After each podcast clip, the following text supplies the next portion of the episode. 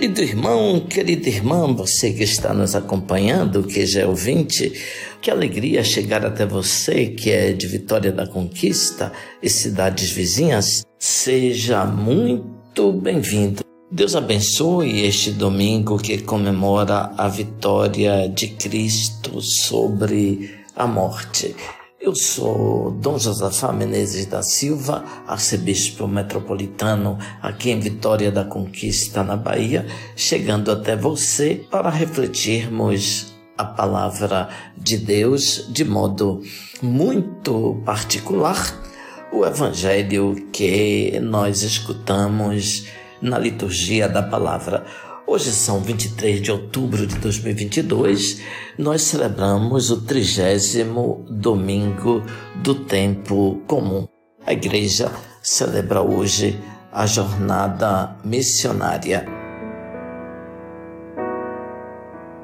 Escutemos o Evangelho ouvinte. Nós temos hoje São Lucas, capítulo 18, versículos do 9 ao 14 Escutemos. Naquele tempo, Jesus contou esta parábola para alguns que confiavam na própria justiça e desprezavam os outros. Dois homens subiram ao templo para rezar. Um era fariseu, o outro cobrador de impostos. O fariseu, de pé, rezava assim em seu íntimo: Ó oh Deus, eu te agradeço porque não sou como os outros homens, ladrões, desonestos, adúlteros, nem como este cobrador de impostos. Eu jejuo duas vezes por semana e dou o dízimo de toda a minha renda. O cobrador de impostos, porém, ficou à distância e nem se atrevia a levantar os olhos para o céu, mas batia no peito, dizendo: Meu Deus, tem piedade de mim que sou pecador. Eu vos digo: este último voltou para casa justificado, o outro não. Pois quem se eleva será humilhado, e quem se humilha será elevado. Ouvinte, são as palavras da salvação. Nós escutamos no domingo passado uma reflexão a respeito da oração.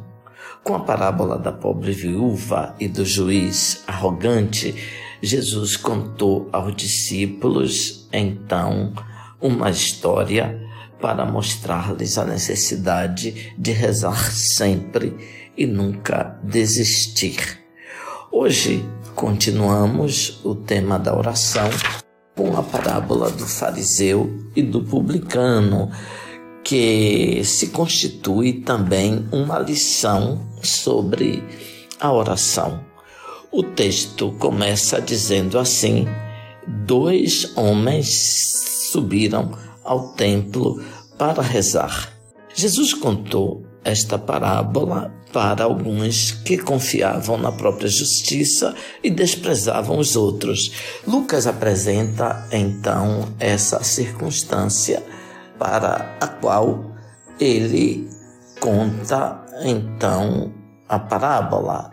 Essa situação serve de introdução para a ideia doutrinária que ele deseja transmitir, que está, portanto, na segunda parte do texto. O evangelista parece ter diante de si o exemplo de pessoas que ostentam superioridade religiosa em relação às outras pessoas. Portanto, pessoas que se apresentam no templo ou nas praças com gestos religiosos mais evidentes do que as outras pessoas, eh, podem ser, portanto, figuras autossuficientes, muito seguras de si mesmas e se concebem como sendo mais elevadas moralmente do que as outras pessoas. Existe então um orgulho religioso encarnado em alguns tipos de pessoas. Lucas está falando de um fariseu, mas certamente ele pode também estar se referindo a pessoas da própria comunidade cristã que se consideram mais justas do que as outras e, consequentemente, veem que as outras pessoas que estão ao seu lado são mais pecadoras, menos virtuosas. De certo modo, existe uma tentação habitual nas pessoas religiosas que é pensar que são melhores do que as outras pessoas, julgando-se ter uma consciência mais adequada da verdade. Elias, por exemplo, pensava ser o único adorador do Senhor. Mas Deus lhe recorda que com ele estão ainda sete mil homens que não dobraram os joelhos para Baal. No episódio do primeiro livro dos Reis, capítulo 19. Mas, ouvinte, vejamos então os detalhes do texto que nós escutamos. Ele fala assim: dois homens subiram ao templo para rezar. O templo era o lugar da celebração cotidiana. Acontecia uma celebração pela manhã e outra celebração pela tarde. Nessas duas ocasiões, o povo presente era ajudado pelos levitas a rezar, especialmente os salmos, enquanto os sacerdotes ofereciam o sacrifício. Eram liturgias sempre muito participadas. Nós supomos que no meio da multidão sobem dois homens bem especificados. O texto diz um fariseu e um publicano. São, no fundo, dois hebreus. O fariseu era um fiel observante da lei santa de Deus.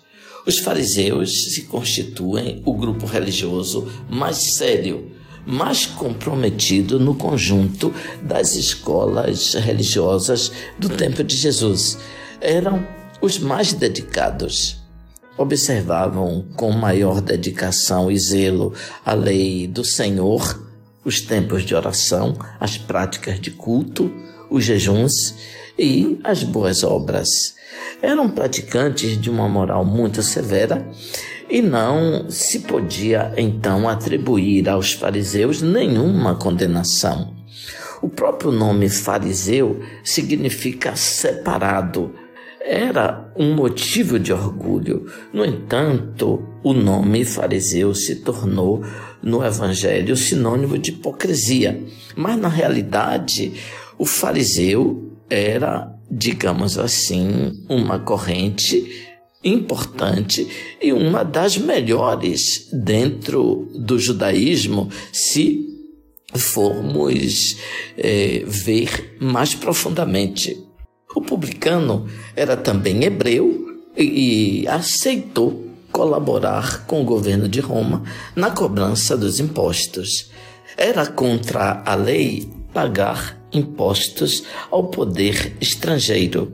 Os publicanos gozavam da antipatia e do merecido desprezo público por parte dos judeus. Um judeu praticamente não acolhia um publicano em sua casa. Dificilmente saudava ou se aproximava de um publicano. Os evangelhos comparavam os publicanos aos piores pecadores e também às meretrizes texto continua, ouvinte, dizendo: o fariseu de pé rezava assim em seu íntimo: Ó oh Deus, eu te agradeço porque não sou como os outros homens, ladrões, desonestos, adúlteros, nem como este cobrador de impostos. Eu jejuo duas vezes por semana e dou o dízimo de toda a minha renda. Então, ouvinte, nós podemos ver que o texto apresenta o fariseu eh, numa posição corporal importante. Ele reza de pé e o cobrador de impostos um pouco mais prostrado. Estar de pé diante do Senhor indica a dignidade filial. O fariseu, então, é muito consciente da própria grandeza. Nesse sentido, nenhuma hipocrisia e nenhuma ostentação.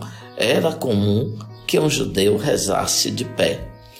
Então, a oração do fariseu é um diálogo aberto com Deus e nesse diálogo não se admite mentiras.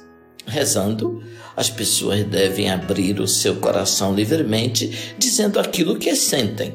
Se lermos sem preconceito, então, e com bastante atenção os versículos, os versículos 11 a 12, vemos que se trata de uma pessoa correta, o fariseu, íntegra, honesta, que observa fielmente os preceitos da lei de Deus e evita escrupulosamente todos os pecados, furtos, injustiças, adultérios.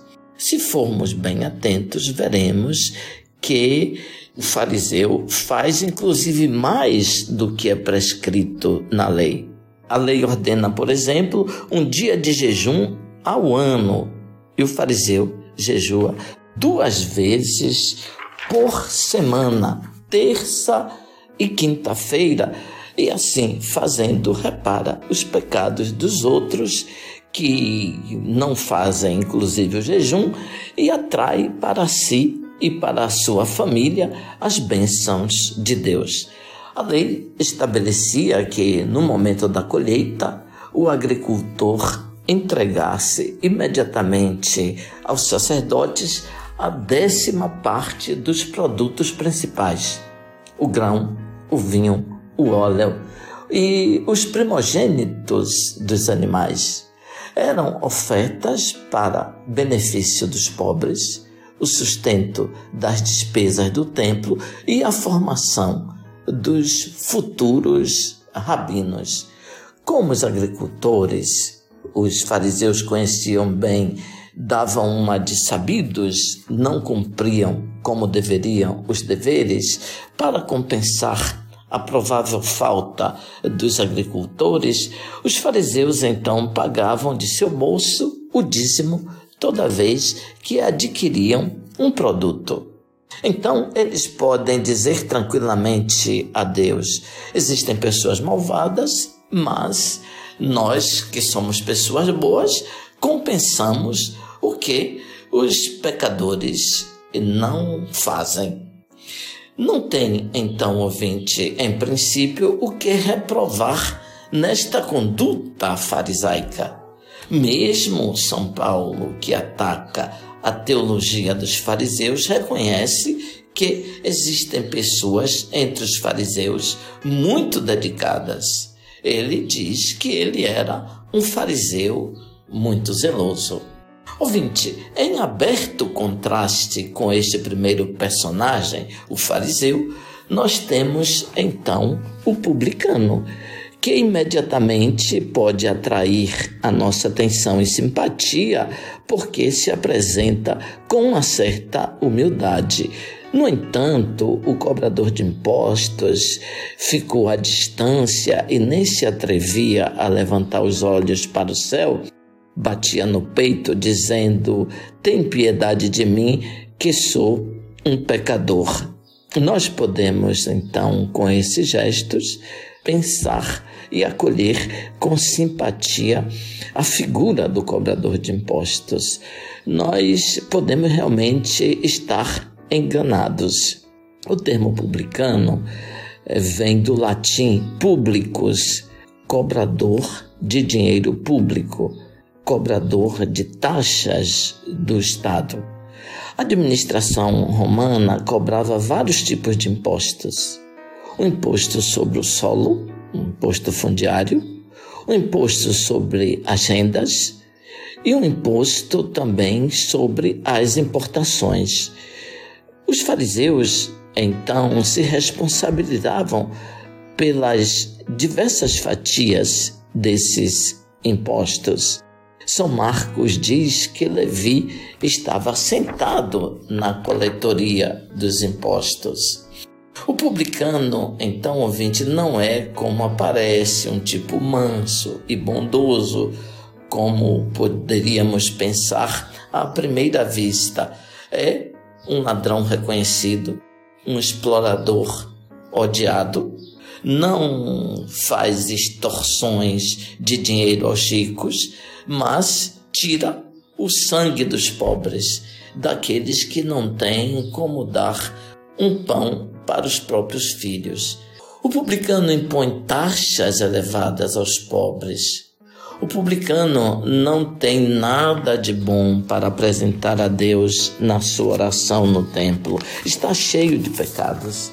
A lei dizia que para um publicano se salvar, deveria restituir tudo o que tinha roubado e mais 20% de juros e ainda abandonar imediatamente a profissão.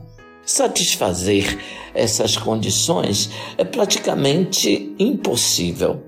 Qual seria o modo mais sensato de compreender a parábola?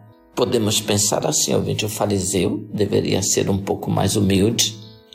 O seu desprezo pelos outros indispõe um pouco, mas pelo resto, ele é um modelo a ser imitado.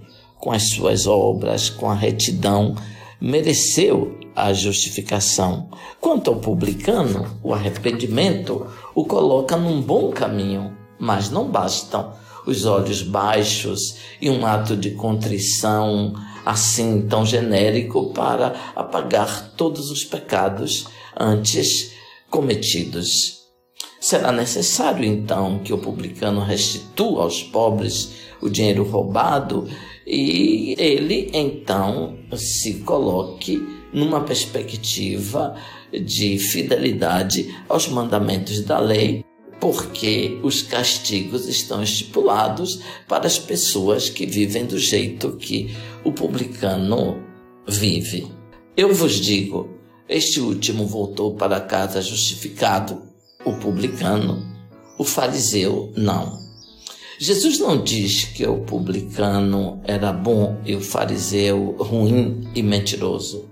Ele não diz também que um fosse fundamentalmente virtuoso, enquanto o outro era um pecador que conseguia manter escondidas as suas culpas. Diz somente que um voltou para casa justificado isto é, Deus o tornou justo, enquanto o outro retornou para sua casa como antes, com todas as suas obras inegavelmente boas, mas sem permitir que Deus o torne justo. Qual foi o erro do fariseu? Chegar ao templo com muitas boas obras e uma lista enorme de penitências e observância escrupulosa de todos os mandamentos. Estava convencido que essas obras bastavam para sua justificação. Pensa que estava em condições de ser declarado justo por Deus. Ele não pede a Deus para torná-lo justo, mas pretende somente que Deus o declare justo pelos méritos e pela justiça que ele soube construir com as suas próprias mãos. Um olhar complacente para si mesmo e um olhar depreciativo para o outro. Esse é o erro do fariseu. Olha para o outro de cima, com desprezo. O único que se salva no juízo é a sua própria pessoa. É louvável que dê graças a Deus por seus dons, mas o fariseu esquece de agradecer a Deus porque o Senhor lhe preservou do mal e deu força para realizar o bem. O fariseu termina não olhando para Deus, não se confrontando com ele, também não lhe pede nada, não espera nada dele. Então, na oração não acontece nada, não pede nada e não recebe nada. Também hoje encontramos pessoas satisfeitas com as próprias ações realizadas e com as próprias atitudes religiosas e morais que assumem: eu não matei ninguém, não roubei, não cometi adultério. Que necessidade tenho de reconciliação? Assim, dizem as pessoas. Deus proibiu essas coisas e outras piores, mas também mandou que o amássemos sobre todas as coisas e ao próximo como a nós mesmos. Infelizmente, o espírito farisaico está muito vivo no meio de nós. Muitas vezes nós nos sentimos bons cristãos pelo simples fato de cumprirmos certos deveres religiosos, como receber os sacramentos ou fazer alguma obra de caridade. Muitas vezes não nos damos conta dos nossos pecados, do que pesa em nossa consciência. Bom cristão, aos olhos de Deus, é quem reconhece as próprias culpas e confessa com dor. Sem essa humildade, nada agrada a Deus. Existe uma oração que muda tudo. Então, no texto do publicano apresentado por São Lucas no Evangelho de hoje, é a palavra tu, palavra que é o ponto central do mundo. Senhor, tem piedade de mim. Enquanto o fariseu constrói a sua religião em torno do que faz para Deus, eu rezo, eu pago, eu jejuo, o publicano constrói a sua religião em torno daquilo que Deus faz para ele. Tu tens piedade de mim, que sou um pecador, e cria uma relação com Deus, um eu e um tu, que entram em contato que se comunicam, que de fato oferecem, digamos, ao outro a profundidade e a grandeza do coração. Como um gemido que diz: sou um ladrão, é verdade, mas não estou bem, não estou satisfeito, queria ser diferente, não consigo, me perdoe e me ajude. O fariseu é o protótipo do homem secular deste nosso tempo. Ele não tem nada para pedir a Deus na sua oração, mas somente o que se orgulhar das numerosas obras que realiza. Ele não somente observa a lei, não rouba, não é adúltero, mas vai além dela, jejua duas vezes na semana, a lei exigia uma vez por ano, paga o dízimo do grão e do azeite, obrigação dos produtores. Além disso, olhando em torno de si, não vê ninguém melhor do que ele. Os outros são ladrões, injustos, adúlteros, inclusive este publicano que está aqui, tão próximo de mim.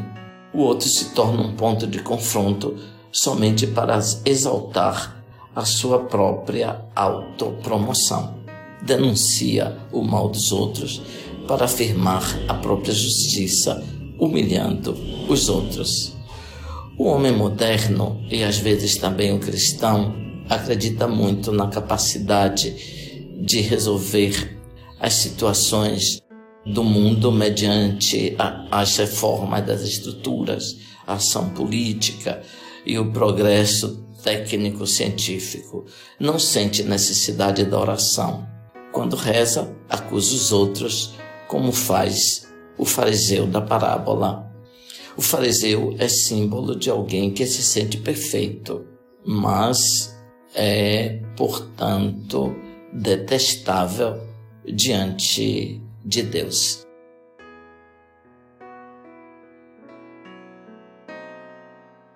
Vinte, antes da bênção, queria lhe dizer que hoje acontece aqui na Arquidiocese de Vitória da Conquista, o DNJ, o Dia Nacional da Juventude. Normalmente, o Dia Nacional da Juventude ocorre no último domingo de outubro. Como neste ano nós temos o segundo turno das eleições, o DNJ aqui na nossa arquidiocese é antecipado para hoje. O DNJ é um evento comemorado em todo o país é uma atividade permanente da Conferência Nacional dos Bispos do Brasil. O DNJ quer celebrar a vida dos jovens e das jovens de forma alegre, descontraída e comprometida com a realidade social em que os jovens vivem, tendo como base a pessoa e a mensagem de Jesus Cristo.